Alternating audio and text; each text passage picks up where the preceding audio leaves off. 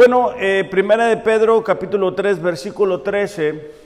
eh, una vez más, Pedro va a hacer mención de el sufrimiento. Y el título para el mensaje de hoy es Enfrentando el sufrimiento. Recordando un poco, esta carta fue escrita a cristianos que estaban siendo confrontados, que estaban siendo atacados, que eran rechazados como consecuencia de declararse seguidores de Jesús que estaban dejando atrás la forma de vivir sin Dios y se habían acercado a Él, ¿no? Por eso es que en los primeros capítulos hace mención de que ahora tenemos una nueva identidad, que somos real sacerdocio, nación santa. Pero en, en medio de todo esto, la idea principal de esta carta a los creyentes es que ellos se pudieran saber cómo reaccionar ante un mundo hostil, es decir, ante la, el desenfreno, ante el pecado, ante una cultura que se estaba alejando cada vez más y más de Dios. La tendencia humana es responder conforme somos tratados, es decir, tú me haces, yo te hago. Pero eso está muy lejos del modelo que Dios está esperando de nosotros como su iglesia, como creyentes. Y es lo que Pedro le está diciendo a los receptores de esta carta. Vamos a, a comenzar leyendo en el versículo 13, dice, ¿y quién les podrá hacer daño a ustedes si demuestran tener celo por lo bueno? Pero si aún sufren por causa de la justicia, dichosos son. No tengan miedo por temor a ellos ni se turben, sino santifiquen a Cristo como Señor en sus corazones, estando siempre preparados para presentar defensa ante, ante todo el que les demande razón de la esperanza en ustedes, pero háganlo con mansedumbre y reverencia, teniendo buena conciencia para en aquello en que son calumniados sean avergonzados los que hablan mal de la buena conducta de ustedes en Cristo. Pues es mejor padecer por hacer el bien, si así es la voluntad de Dios, que por hacer el mal.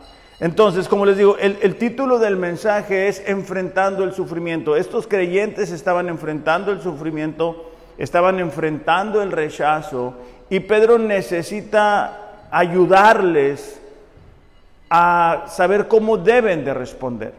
Y lo primero que miramos en estos versículos es que necesitamos nosotros en un mundo hostil, en un mundo que cada vez se aleja más de Dios, tener o desarrollar una pasión por lo bueno, tener o desarrollar una pasión por lo bueno. El versículo 13 dice así, ¿y quién les podrá hacer daño? Si ustedes demuestran tener un celo por lo bueno. Esta palabra celo es intensidad o entusiasmo y describe a una persona con un ardor, con un, deseo profundo en su corazón para hacer algo. De hecho, dentro de los discípulos de Jesús había eh, un, un, discípulo llamado Simón el celote. Este, este grupo eran eh, judíos que buscaban liberar a la nación judía, vaya, de cualquier tipo de invasión. Esto, aunque fuera necesario su propia muerte, o sea, ellos eran extremistas, se preparaban, entonces ellos estaban familiarizados con este término. De hecho, cuando lean los evangelios se van a encontrar con este discípulo llamado Simón el celote. Entonces nosotros como creyentes necesitamos tener una pasión por hacer lo bueno. Esta uh, palabra pasión es amar algo con intensidad, es estar cautivado por eso que nos atrae tanto. Y la vida cristiana está diseñada para vivirse de esa manera. Antes de ser creyentes, vivíamos según las pasiones del mundo. Vivíamos según nuestras prioridades.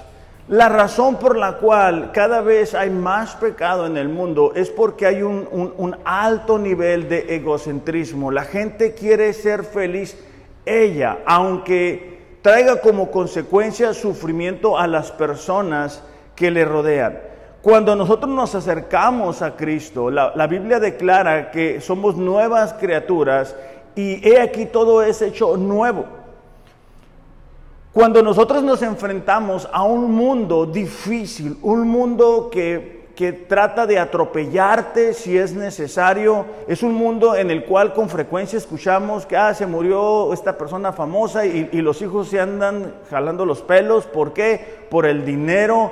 Eh, es un mundo en el cual cada vez más sube la tasa de divorcio por lo mismo que cada quien está buscando lo propio. Entonces, todo eso es la cultura del tiempo que a nosotros nos está tocando vivir. Y tenemos que defendernos, pero no como ellos lo hacen. Nosotros necesitamos desarrollar una pasión, un deseo por hacer las cosas de una manera diferente, es decir, por hacer lo bueno. Aquí eh, la palabra bueno es generosidad, es el deseo de hacer el bien al prójimo, es ser amables, es considerar hacia los demás.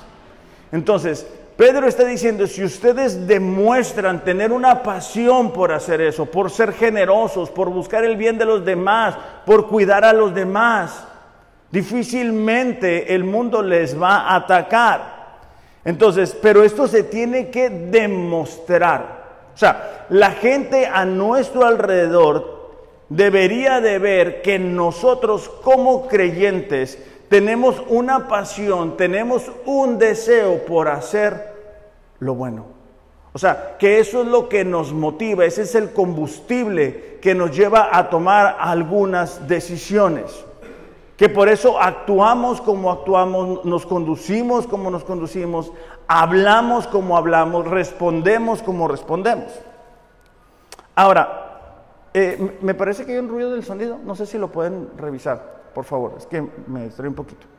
Este, ¿se acuerdan que les dije eh, que el otro día iba en el carro, yo iba por el carril y un taxi este, se me echó encima?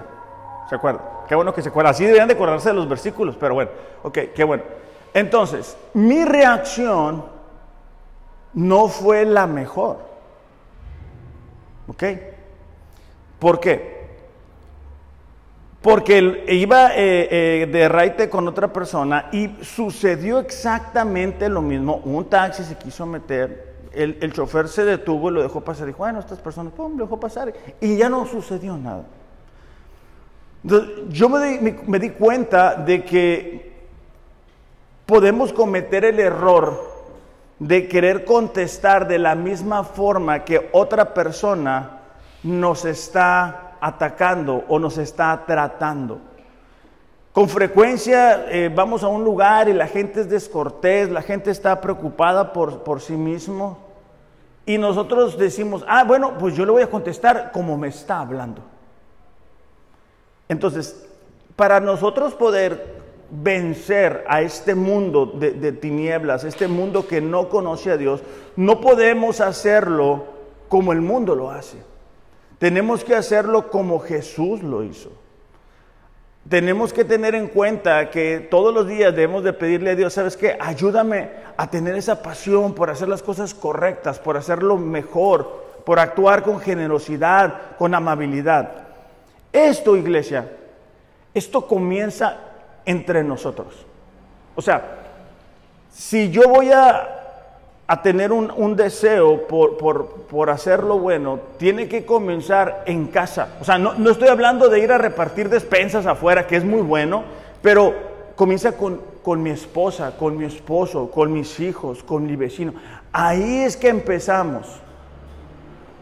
Ahí es que empezamos nosotros a en verdad a desarrollar o a mostrar esa pasión por hacer lo bueno.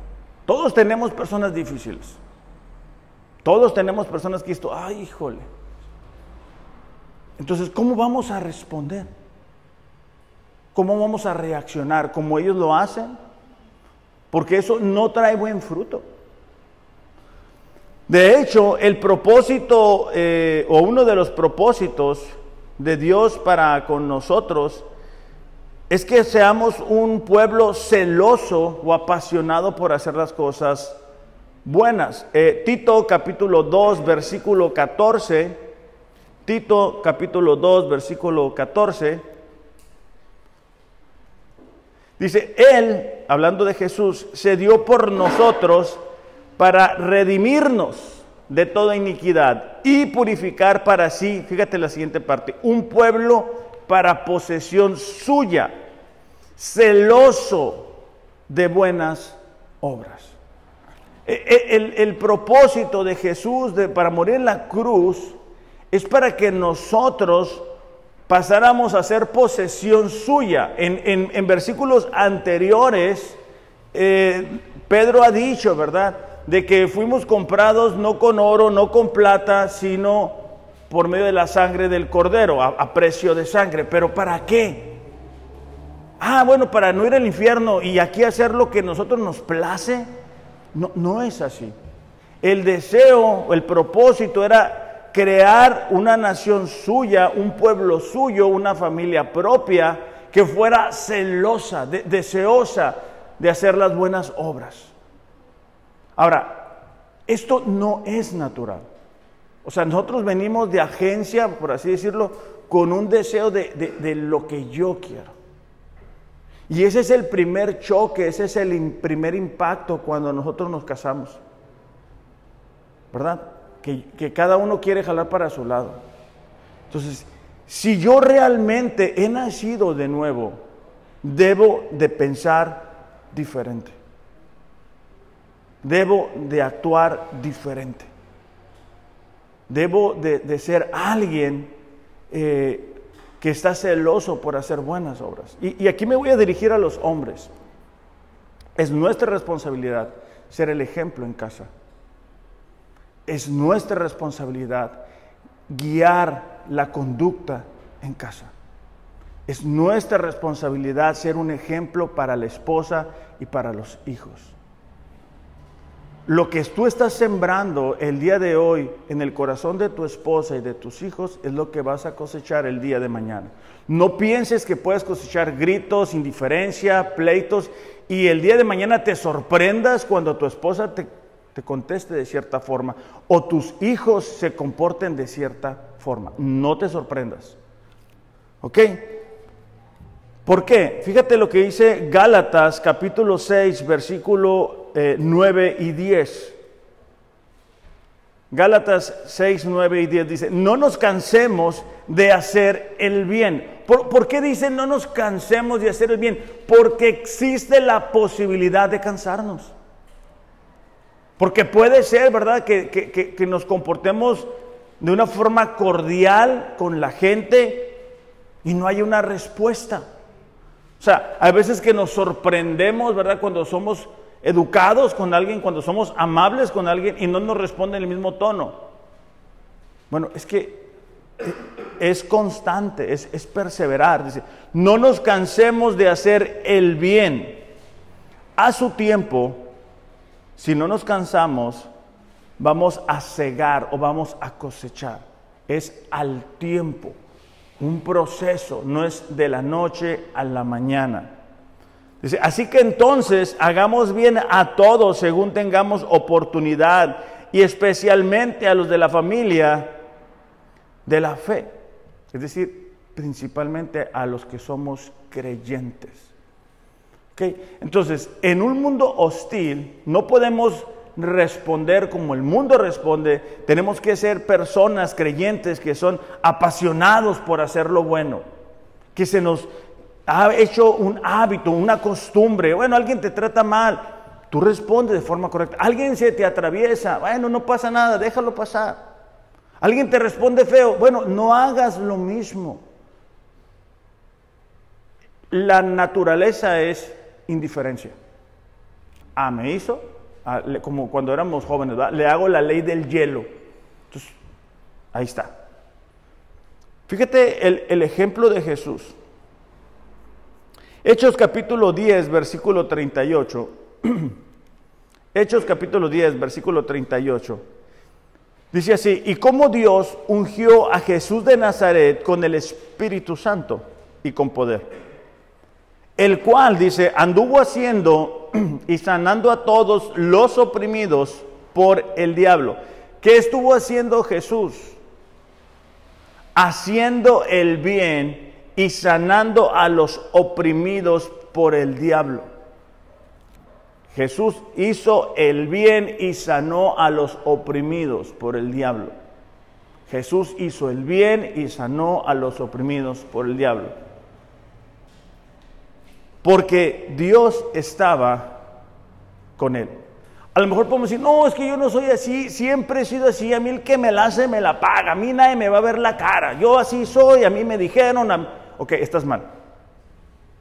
O sea, e-, esa no es tu identidad. Por eso es que en los primeros capítulos y versículos de esta carta, Pedro les ha, les ha enseñado y nos ha enseñado a nosotros que, que ya, no era, ya no somos lo que antes éramos. Y si no hay un parteaguas, o sea, si, si tú no puedes encontrar tu conducta respaldada por la Biblia, estamos en problemas. O sea, si aquí no me dice, bueno, cuando tu esposa no te haga tortillas de harina, tú tienes la autoridad de, lastimarla, de herirla, estoy en problemas. O sea, cada, cada actitud que nosotros tenemos tiene que estar respaldado aquí. Oye, si tu compañero de trabajo no te dice lo que tú quieres, tú tienes el derecho de portarte igual. No lo vas a encontrar aquí. Eso, eso es diabólico. O sea, eso no proviene de Dios. Entonces todos los días tenemos la posibilidad de desarrollar esa pasión por lo bueno. ¿Por qué? Porque lo bueno, tarde que temprano, trae cosecha, trae consecuencias. A lo mejor tú me dices, no, pero es que tú no convives con esta persona. Sí, efectivamente yo no convivo con tus, con tus allegados o la gente, pero tengo mis propias, mis propias personas, mi propia gente difícil. Es fácil llevarnos bien entre nosotros, que más o menos vamos para donde mismo. Pero no se trata únicamente de esto. ¿Por qué? Porque estos creyentes, vuelvo lo mismo, estaban viviendo eh, bajo la cobertura del gobierno romano.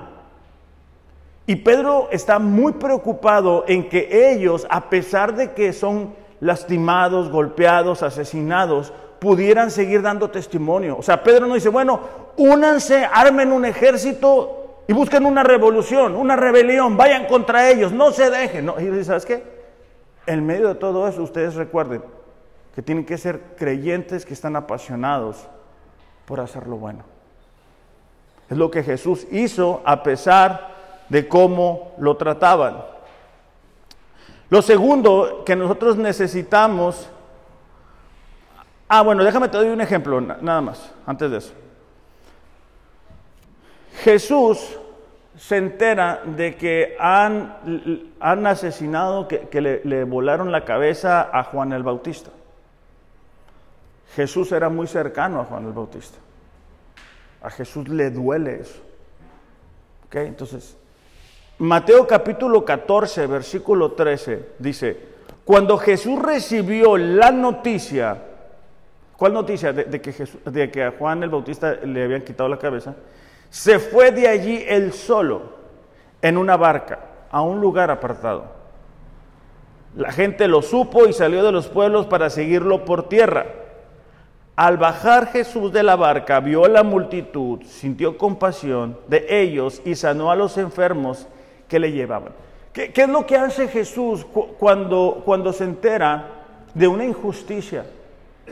Cuando se entera que, una persona que, Dios había puesto para compartir las buenas nuevas ha sido aniquilado, ¿es algo injusto? ¿Es algo incorrecto? Jesús no dijo, bueno, pero ¿por qué pasa eso? No. Jesús siguió haciendo lo bueno. Lo malo, iglesia, no, no, no se contrarresta con más mal. Se contrarresta con lo bueno. Nosotros hemos llamado a ser una ciudad espiritual en medio de una ciudad física. Entonces, a donde quiera que vayamos, tenemos que ir con eso, decir, ¿sabes qué, Señor?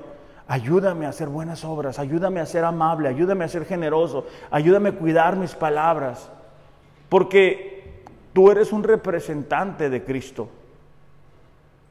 Tienen que ver en ti lo que no ven en otras personas. Porque en ti está el Espíritu Santo. Si tú dices que has nacido de nuevo, está en ti el Espíritu Santo. Lo siguiente es que tenemos que tener una disposición a sufrir.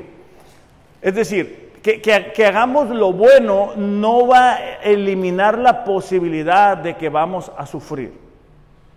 Simplemente es más difícil, pero también tenemos que tener disposición a sufrir. Dice, pero si aún sufren por causa de la justicia, dichosos son. Y no tengan miedo por temor a ellos, ni se turben. Dice que si sufrimos por causa de la justicia,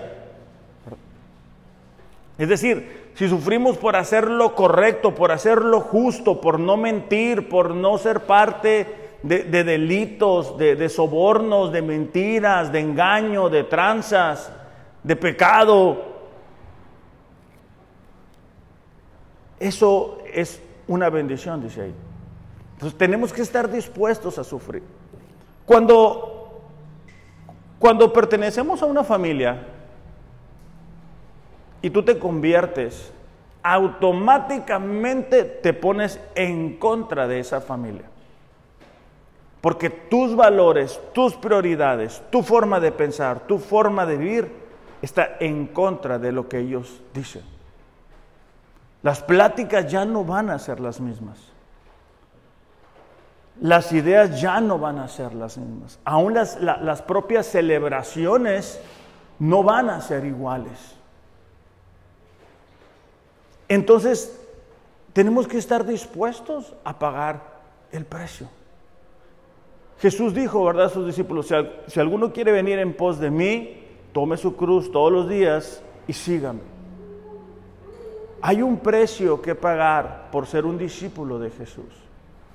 Y debemos de estar dispuestos a sufrir. Ahora, lo que nosotros estamos sufriendo aquí es muy poco comparado con lo que los receptores de estas cartas estaban sufriendo.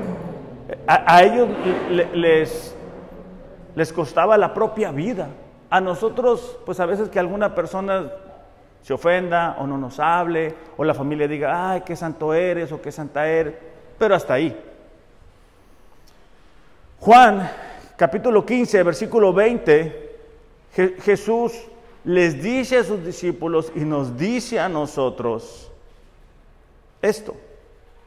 Acuérdense de la palabra que yo les dije, un siervo no es mayor que su Señor.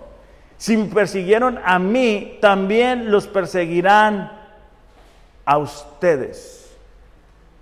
Jesús dice a sus discípulos, bueno, quiero que entiendan esto, si a mí me están persiguiendo, si a mí me van a llevar a morir en una cruz, Ustedes tienen que estar preparados. Cuando, cuando nuestra conducta comienza a cambiar, no es que estén en contra de nosotros, están en contra de Jesús. Y nuestra conducta refleja eso. Dice, dice Juan capítulo 3, versículo 20, no lo busquen, que, que aquellos que rechazan la luz se alejan de la luz para que sus malas obras no sean expuestas. Pero aquellos que estamos obedeciendo nos acercamos a la luz. Entonces, cuando tú estás en una reunión familiar, en una reunión de trabajo, y tú actúas de una manera diferente, les muestras su realidad, les muestras su pecado. Cuando tú muestras lo que Dios ha hecho en tu vida, gracias a la fidelidad que has tenido, al, amor de Dios, les muestras que, que, muchas veces ellos llevan dos, tres matrimonios porque no han puesto a Dios realmente como centro. Entonces, nosotros tenemos que estar dispuestos a, a que muchas veces se burlen de nosotros. Tiene que estar esa disposición ahí. E, esa palabra sufrimiento es experimentar dolor o sufrimiento emocional. Ahora, no es que al sufrir vamos a ser felices y qué alegría la nuestra. No, es más bien e, esa dicha de ser elegidos por Dios para sufrir por su causa.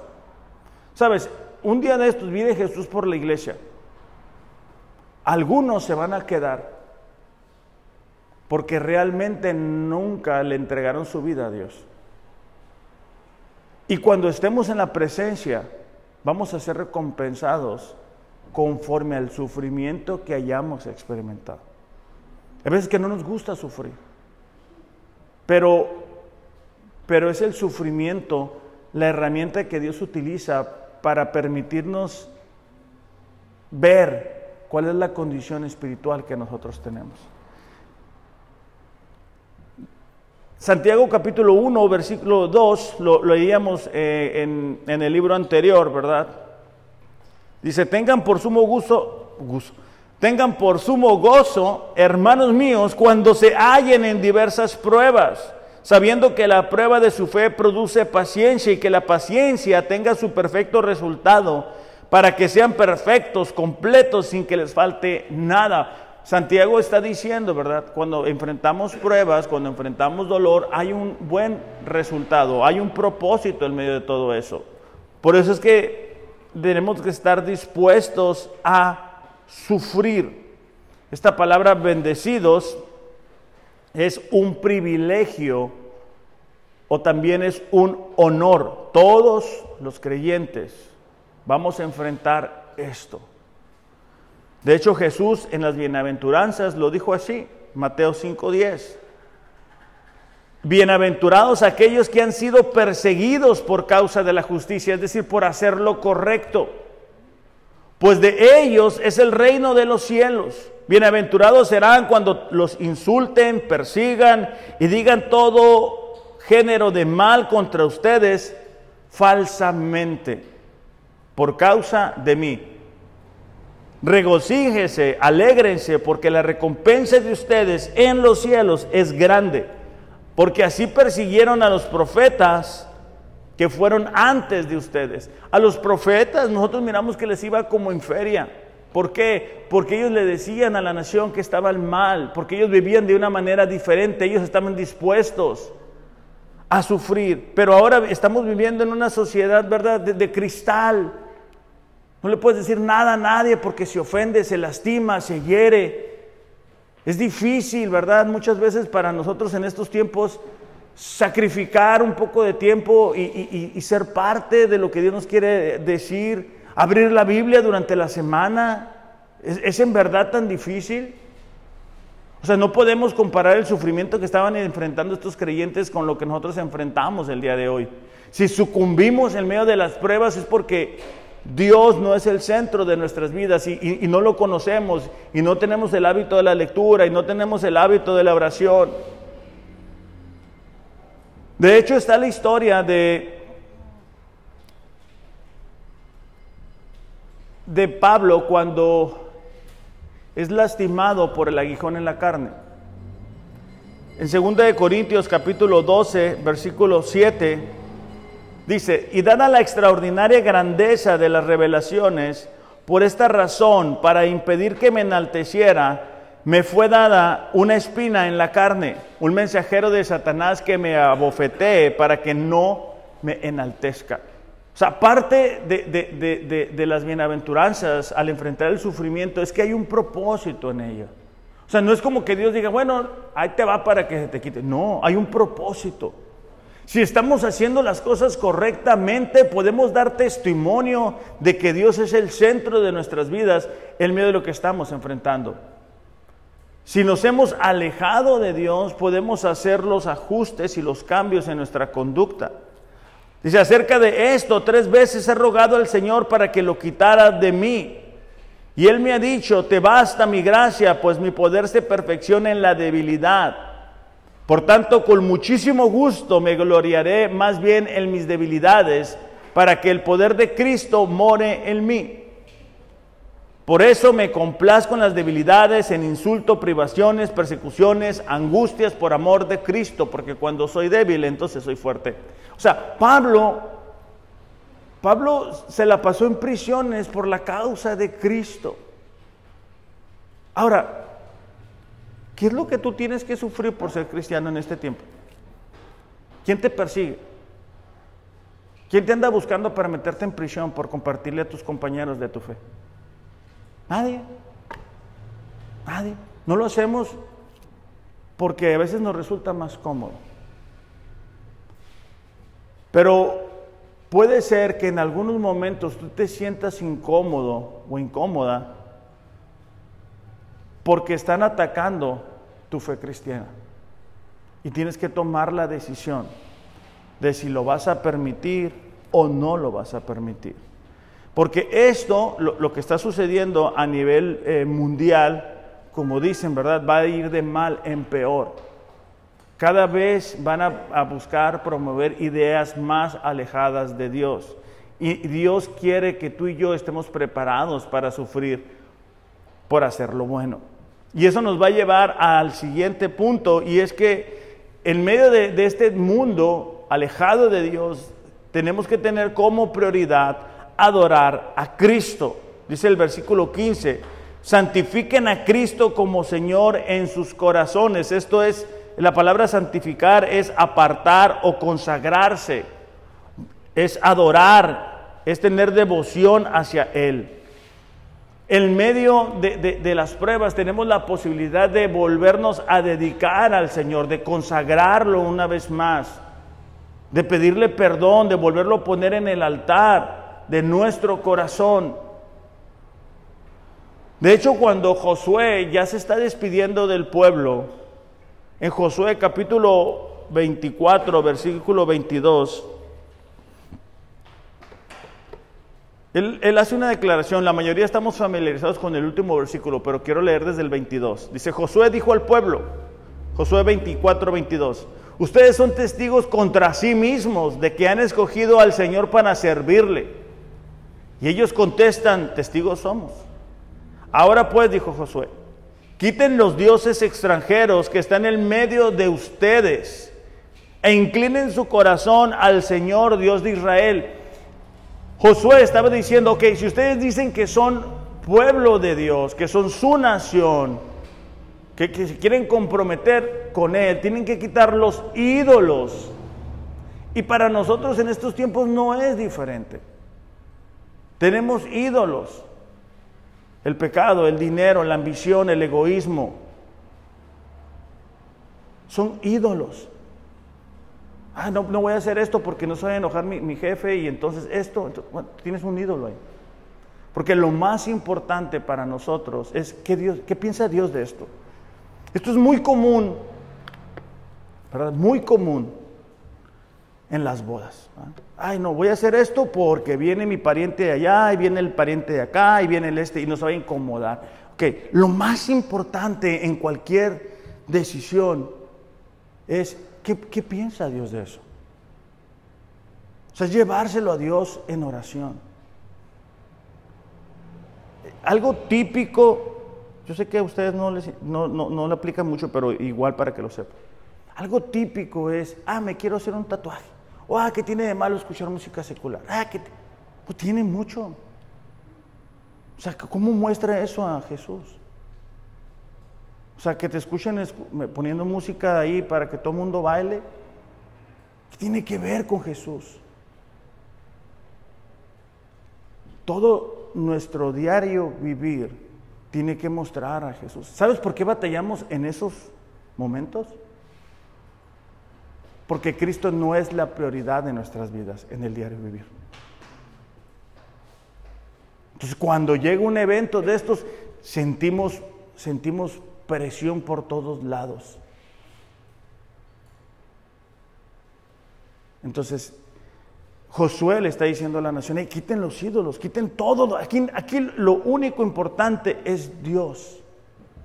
Y cuando lo único importante es Dios, todo lo demás se acomoda. No tuviéramos que estar diciendo, hay que leer la Biblia en un año, hay que venir a las actividades de la semana, hay que hacer... No, porque, porque uno tiene el deseo. O sea, yo me acuerdo que cuando yo estaba eh, noviando con Mariel, e, ella vivía en, el otro lado de la ciudad. Y ella no tenía que decirme, ándale, por favor, ven a visitar. No, yo nada más, ya estás ahí y ¡fum! ¿Por qué? Por, esa pasión, por ese deseo que yo tenía de estar con ella. Pero, pero ahora en, nuestros tiempos es como si Dios tuviera que decir, ándale, abre la Biblia, por favor, dame cinco minutos, ándale, ándale, ora. por favor. O sea, no es así. Eso no es normal en los creyentes. A lo mejor se ha vuelto una costumbre para ti, pero eso no es bíblico. O sea, estos, creyentes los andan buscando para matarlos.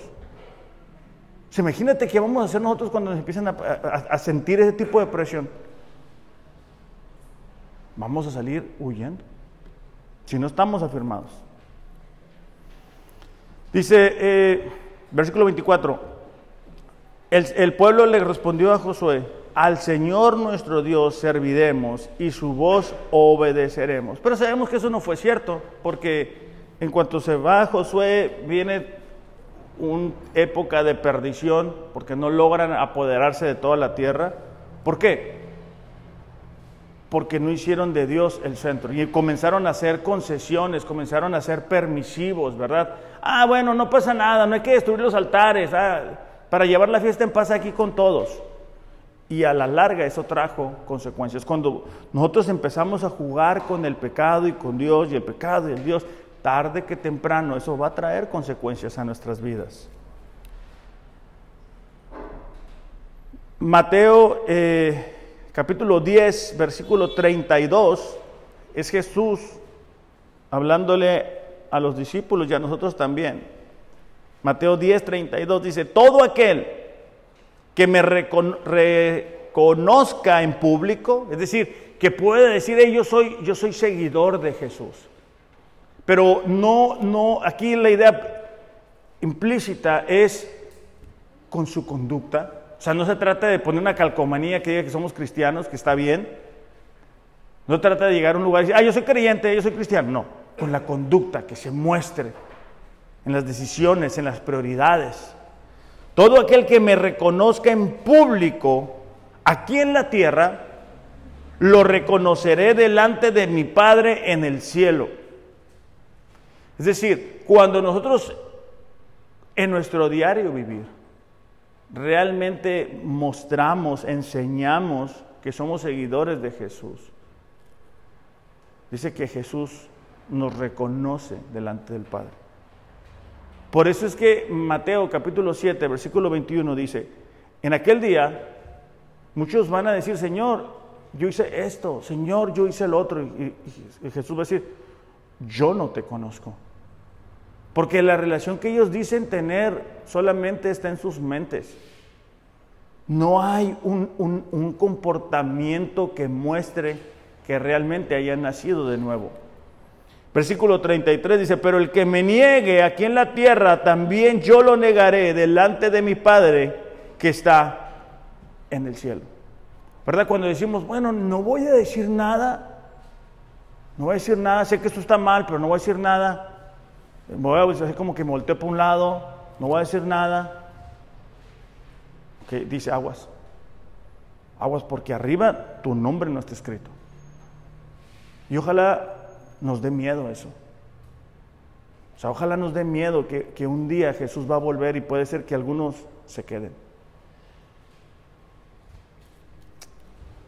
Hay un ejemplo en el Antiguo Testamento, en el libro de Daniel, capítulo 3, versículo 12, y vamos a leer desde el versículo 12, dice, pero algunos judíos a quienes usted ha puesto sobre la administración de la provincia de Babilonia, es decir, Sadrach, Mesad y Abednego, estos hombres, oh rey, no le hacen caso. No sirven a sus dioses ni adoran la estatua de oro que ha levantado.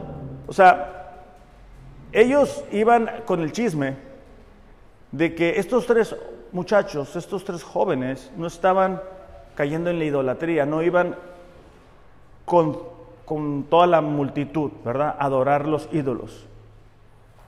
Entonces Nabucodonosor, enojado y furioso, dio orden de traer a Sadrach, Mesad y Abednego. Se recordarán que son los tres amigos de Daniel, ¿verdad?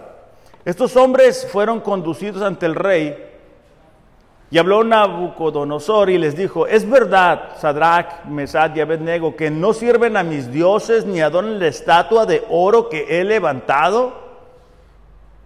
Están dispuestos ahora para que cuando oigan el sonido del cuerno, la flauta, la lira, el arpa, el salterío, la gaita y toda clase de música, se postren y adoren la estatua que he hecho.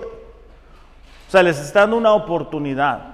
Porque si no la adoran, dice, inmediatamente serán echados en un horno de fuego ardiente. ¿Y qué Dios será el que los libre de mis manos? Sadrach, Mesad y Abednego respondieron al rey no necesitamos darte una respuesta acerca de este asunto. Ciertamente nuestro Dios a quien servimos puede librarnos del horno de fuego ardiente y su mano, oh rey, nos librará.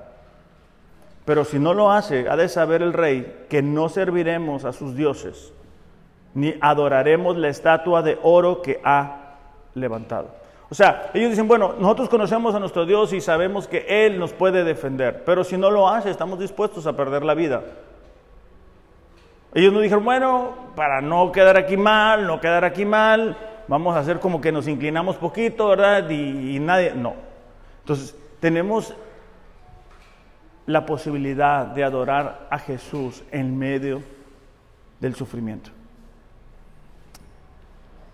Lo otro es que tenemos que estar preparados para defender la verdad. Dice, estar siempre preparados para presentar defensa a todo el que les demande la razón de la esperanza que hay en ustedes. E, esta, ah, esta palabra, presentar defensa, es apología y es donde escuchamos el término apologético, ¿no? Y básicamente es que eh, cuando estamos enfrentando pruebas, estamos enfrentando dificultades, nosotros tenemos que decir, por qué eres creyente? O sea, ¿por qué haces lo que haces? ¿Por qué no vas junto con toda la corriente? O sea, ¿por qué eres así? Porque si nosotros no estamos preparados para hacerlo, el medio de la prueba, el medio del dolor, el medio del sufrimiento, esas dudas van a venir a nosotros. O sea, ¿realmente Dios te ama? ¿Realmente Dios está contigo? ¿Realmente Dios te restaura? ¿Realmente, realmente existe Dios? Y si no sabemos cómo mm, mm, expresar esto con claridad, por eso es que te hemos dicho, hey, escribe tu testimonio. Existe la posibilidad de que todos los días puedas compartirle a alguien acerca de lo que Dios ha hecho en tu vida. Entonces, estos creyentes necesitaban decir porque eran creyentes. Bueno, porque nosotros creemos que hay una vida después de esto. Creemos que un día Jesús va a juzgar al mundo. Creemos en que Dios nos amó tanto que envió a morir a su Hijo Jesús por nuestros pecados y tenemos la posibilidad de vivir de una manera diferente. Creemos que hay una esperanza después de esta tierra. Creemos que Dios es real para ellos y para nosotros es algo muy importante el medio del sufrimiento. Y por último, tenemos que mantener una buena conciencia. Teniendo buena conciencia, dice el versículo 16, para que aquellos que son calumniados sean avergonzados los que hablan mal de la buena conducta de ustedes. Dios nos ha regalado la conciencia. O sea, es, como un sistema de alarma en nuestro interior. Romanos 2.14 dice, aún los gentiles, quienes no cuentan con la ley escrita de Dios, muestran que conocen esa ley cuando por instinto la obedecen, aunque nunca la hayan oído.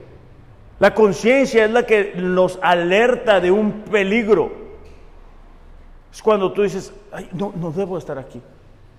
Cuando nacemos de nuevo, e, esa conciencia comienza a ser guiada por el Espíritu Santo. Cuando tú y yo nos exponemos a la palabra, esa conciencia se va haciendo más y más fuerte. La conciencia ha sido diseñada para protegernos de las tentaciones y del pecado. Por eso es que, hombres, cuando estás platicando con una mujer, algo en tu interior suena. Por eso es que cuando estamos viendo algo en televisión que no deberíamos de ver, algo en nuestro interior suena. Por eso es que cuando tenemos una plática que no agrada a Dios, algo en nuestro interior suena. Eso es la conciencia. Es la presencia del Espíritu Santo diciendo, hey, no, no, no, no, no. Pero tú tienes la posibilidad de decir, sí, sí, sí, sí. Y va a llegar un momento que eres insensible a la conciencia. O sea, que ya, ya eres incapaz de escuchar la voz de Dios. Cuando llegamos a ese punto es bien difícil que leas la Biblia. Es bien difícil que tú ores. ¿Por qué? Porque a pesar de que la gente y Dios te habla, es como cuando tú en la mañana apagas el despertador una y otra vez. Ya no te puedes despertar. Entonces Pedro está diciendo, hey, ustedes deben de tener una buena conciencia. ¿Para qué? Para que aquellas personas que los acusan de hacer las cosas mal no, tengan sustento, no tengan forma de dónde agarrarse. De hecho es lo que le sucedió a Daniel. Andaban buscando a Daniel para, para acusarle y dicen que no encontraron nada. Porque él tenía una buena conciencia. Nosotros como creyentes debemos de, pedirle a Dios, Señor, a ver, esto que estoy haciendo está bien. Esto, esto, es correcto. Acaba de, suceder un escándalo de una iglesia muy grande a nivel mundial. O sea, esto, qué increíble eh, eh, cómo, a veces las personas son tan insensibles a la presencia del Espíritu Santo. Son tan insensibles a que un día vamos a estar delante de Dios y vamos a rendir cuentas. A mí me toca rendir cuentas por la vida de ustedes, por eso es que yo les digo, hey, hagan esto, échenle ganas, anímense, busquen a Dios. A ustedes les va a tocar rendir cuentas de sus vidas. Ariel, ¿puedes pasar, por favor? Eh, entonces, como creyentes, con el teclado, eh, como creyentes necesitamos tener estas cinco virtudes bien desarrolladas, iglesia, porque eh, el sufrimiento es parte de, estar aquí en la tierra. Entonces necesitamos decirle, Señor, ayúdame a ser una persona que tenga pasión por hacer lo bueno. O sea, que, que tenga ese deseo. E, eso no surge en nosotros, pero todos los días yo les recomiendo, miren, Salmos 19, 14 dice, sean eh, los pensamientos de mi corazón y los dichos de mi boca agradables delante de ti, Señor. Es una oración bien corta. Pero tú puedes decirle, Señor, ¿sabes qué? Ayúdame, yo, quiero sentir pasión por hacer lo bueno.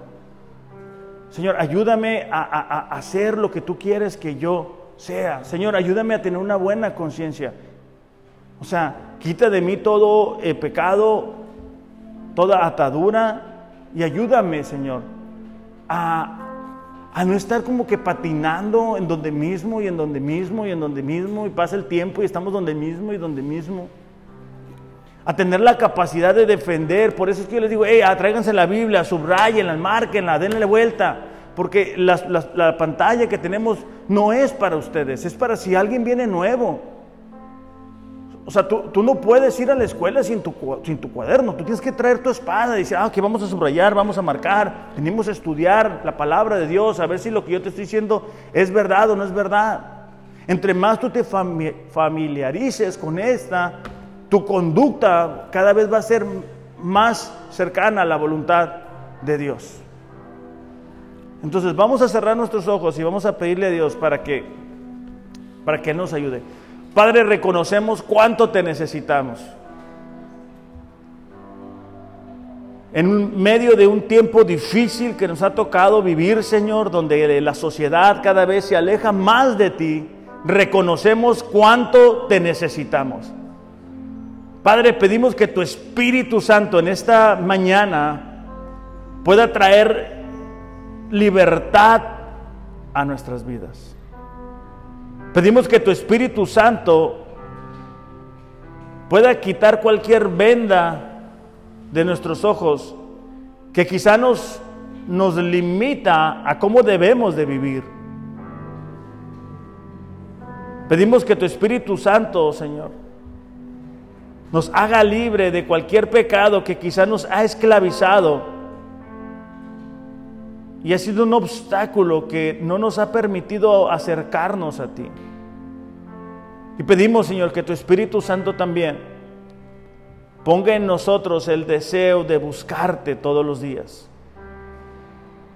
Señor, ayúdanos a, reconocer todos los días cuánto te necesitamos. Que solamente en ti, Señor, podemos encontrar palabras de vida. Que solamente en ti podemos encontrar esa agua, agua espiritual de la cual ya no tendremos más sed. Que solamente en ti, Señor, estaremos realmente satisfechos. Que solamente en ti nuestra familia, Señor, podrá ser edificada de una manera que pueda soportar las pruebas. Que solamente en ti, Señor, que eres nuestra roca, nuestra propia vida, podrá ser puesta como un fuerte firmamento, Señor. Que aún en medio de las tormentas del diario vivir nos podremos mantener fuertes y firmes. Señor, te pedimos que no salgamos en esta mañana como hemos llegado, sino que tu Espíritu Santo nos, nos sacuda, nos incomode. Y si es necesario, Señor, que, que pidamos perdón en esta mañana, lo hacemos. No queremos, Padre, seguir perdiendo el tiempo. Sabemos que el tiempo es difícil, complicado, pero pero sabemos que tú eres mayor que el que está en el mundo. Esa es nuestra confianza, que aquellos que, que confían en ti, dice tu palabra, no serán avergonzados. Te pedimos, Señor, por aquellas personas que nos están viendo a través de las redes, para que tú hables a sus corazones y que uses este mensaje para ayudarles a darse cuenta de que necesitan hacer de ti una prioridad y que el sufrimiento por actuar de manera correcta es parte del llamamiento que tú nos has dado. En el nombre de Jesús te lo pedimos. Amén. Iglesia, que tengan un excelente, excelente domingo, disfruten con sus familias. Los amo, pero Dios les ama más. Gracias.